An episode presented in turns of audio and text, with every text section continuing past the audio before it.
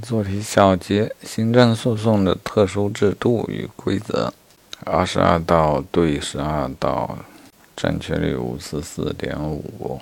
啊，做这部分题，突然感觉有一块问题越来越浆糊了。行政诉讼，啊，确实是一个比较复杂的诉讼。啊，比较杂乱的部分就是行政诉讼附带民事诉讼。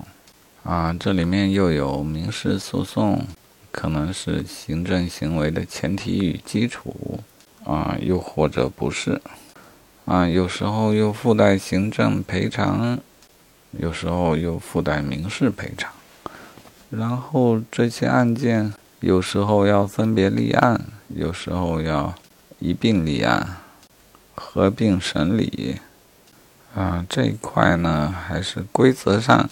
复杂一点，如果系统的去复习一下，估计也还好。